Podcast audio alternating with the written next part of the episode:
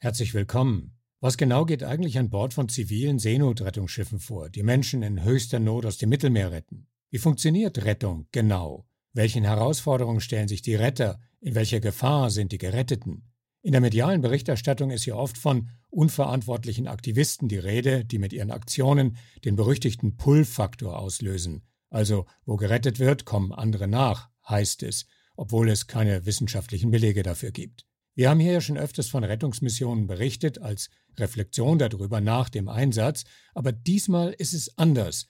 Denn an Bord der CI-4, die jetzt zu einer neuen Fahrt aufbricht, ist Hannah Winter. Sie war hier schon mal zu Gast und nun wird sie direkt von dieser Mission für uns berichten.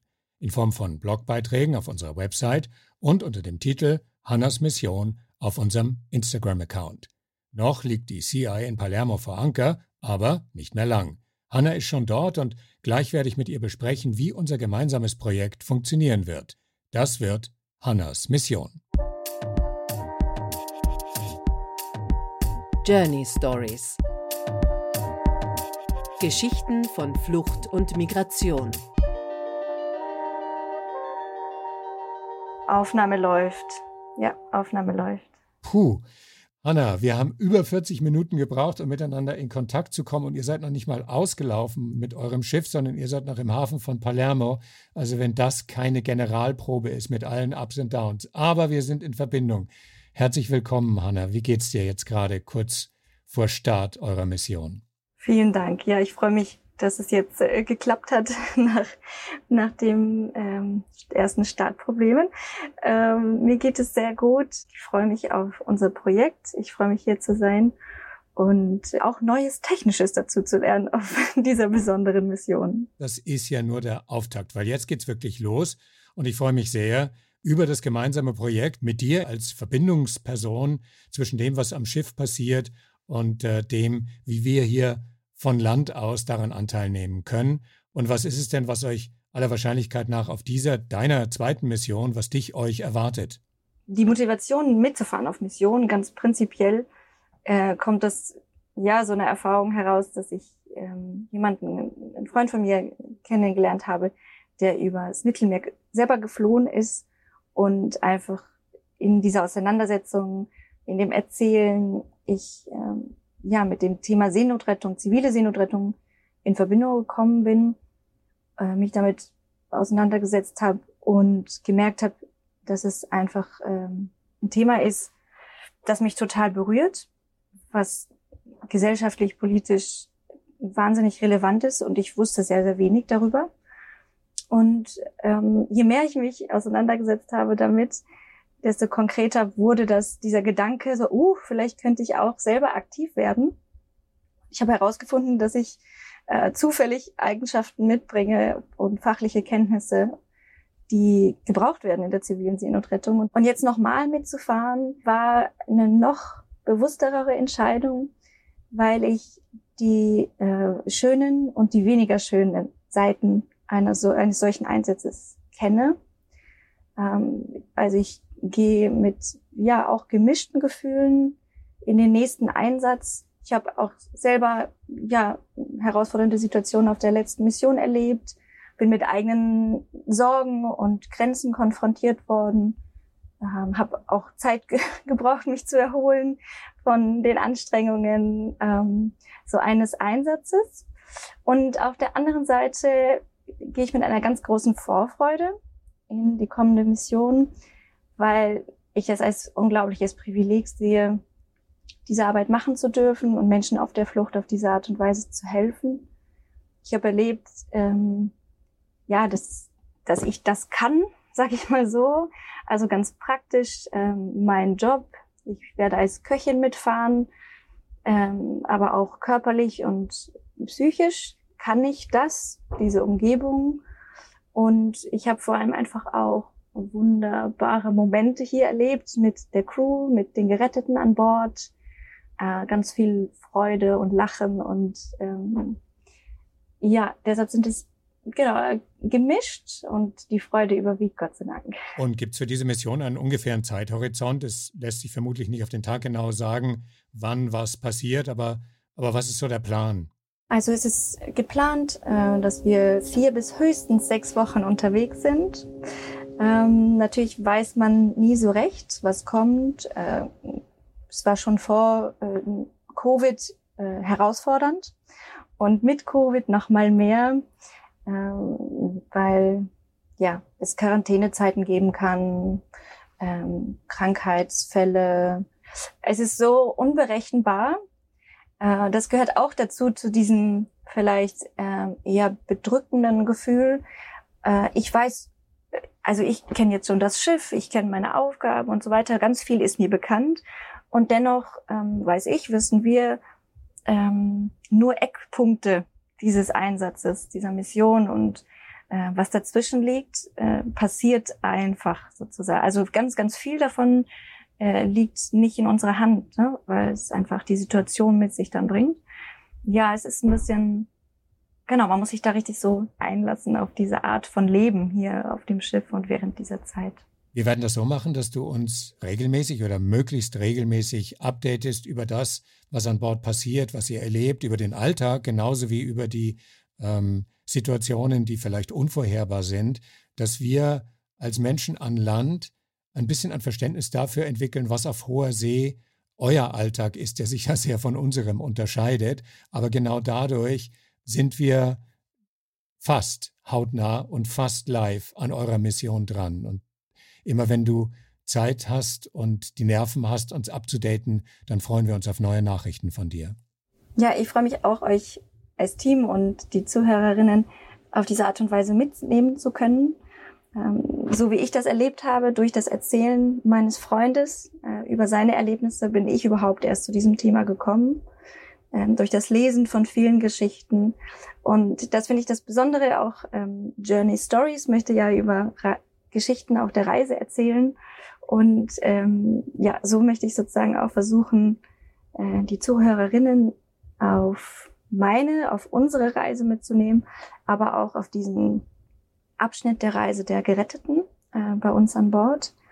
Und ähm, ja, ich möchte irgendwie einladen, äh, so ja zu entdecken, was dahinter liegt, aus der Anonymität dieses großen Themas hinauszugehen, ähm, hin zu etwas mehr Greifbarem. Und ähm, natürlich kann ich ähm, äh, manche Details vielleicht nicht berichten, weil sie äh, sozusagen zu unseren, ja, die strategischen äh, Punkte unserer Einsätze darüber können wir nicht so reden, aus Sicherheitsgründen für uns und den Einsatz, aber ähm, es wird so viele persönliche Geschichten geben, die äh, zu erzählen sind. Und ich finde es ganz spannend, eben auch Fragen zu hören, die äh, die Zuhörerinnen haben. Ich bin jetzt ja schon ein bisschen dabei, manches ist vielleicht für mich selbstverständlich. Und dann bin ich total ähm, dankbar und freue mich über Fragen und äh, Eindrücke. Ja, und ich kann mir vorstellen, dass es eine ganze Reihe von Fragen gibt, weil wie du richtig sagst, was genau bei einer Seenotrettung, bei einer zivilen Seenotrettung passiert, das wissen ja die wenigsten, außer über die Wiedergabe in den Medien. Aber was genau an Bord passiert und euren Alltag immer in Vorbereitung auf das Unvorhersehbare, das können sich viele von uns gar nicht vorstellen und die werden sicher Fragen haben und wir freuen uns dann, wenn du diese Fragen auch so Stück für Stück beantworten kannst. Soweit ich das weiß, ja. Und äh, das Schöne ist, dass einfach so viele Leute hier äh, als Crew mitfahren. Und das ähm, war auch meine Idee, einfach auch andere zu Wort kommen zu lassen, Stimmen einzufangen, Impressionen einzufangen und ähm, genau eine, eine bunte Mischung äh, zu kreieren. Stichwort Crew. Ähm, ich vermute mal, dass ihr im Gespräch auch reflektiert, was ich dich als nächstes fragen möchte, nämlich auf der einen Seite gibt es jetzt ja ein großes Augenmerk auf die äh, Menschen auf der Flucht aus der Ukraine vor dem Krieg, die bei uns aus gutem Grund sehr unkompliziert aufgenommen werden und die wir aus gutem Grund sehr unkompliziert willkommen heißen. Aber wir dürfen dabei eben nicht vergessen, dass es andere Menschen gibt, die auch aus sehr guten slash schlechten Gründen auf der Flucht sind und die aber sehr viel weniger willkommen ist, geheißen ähm, werden, weil sie nämlich übers Mittelmeer kommen. Sehen, und dieser Widerspruch, diese Diskrepanz, die bewegt euch in euren Menschen Gesprächen doch sicher auch hierzu werden. vom Aufbruch, oder? Und ähm, gleichzeitig erleben wir in unserer täglichen Arbeit so ein anderes Bild. Ne? Ähm, wir erleben am eigenen Leib die Geflüchteten, die zu uns auf die Schiffe kommen, erleben das, die tagelang über das Mittelmeer fliehen und dann noch tagelang bis wochenlang unter diesen Verhältnissen hier an Bord äh, leben müssen, bis sie dann mal in Sicherheit kommen dürfen. Und ich finde, was so schön ist zu sehen, also so schlimm wie der Krieg ist, aber ist einfach die Gastfreundschaft und dass wir, dass Europa das kann, ist eher eine Frage des Wollens und dann kann man das ganze Thema von Rassismus öffnen.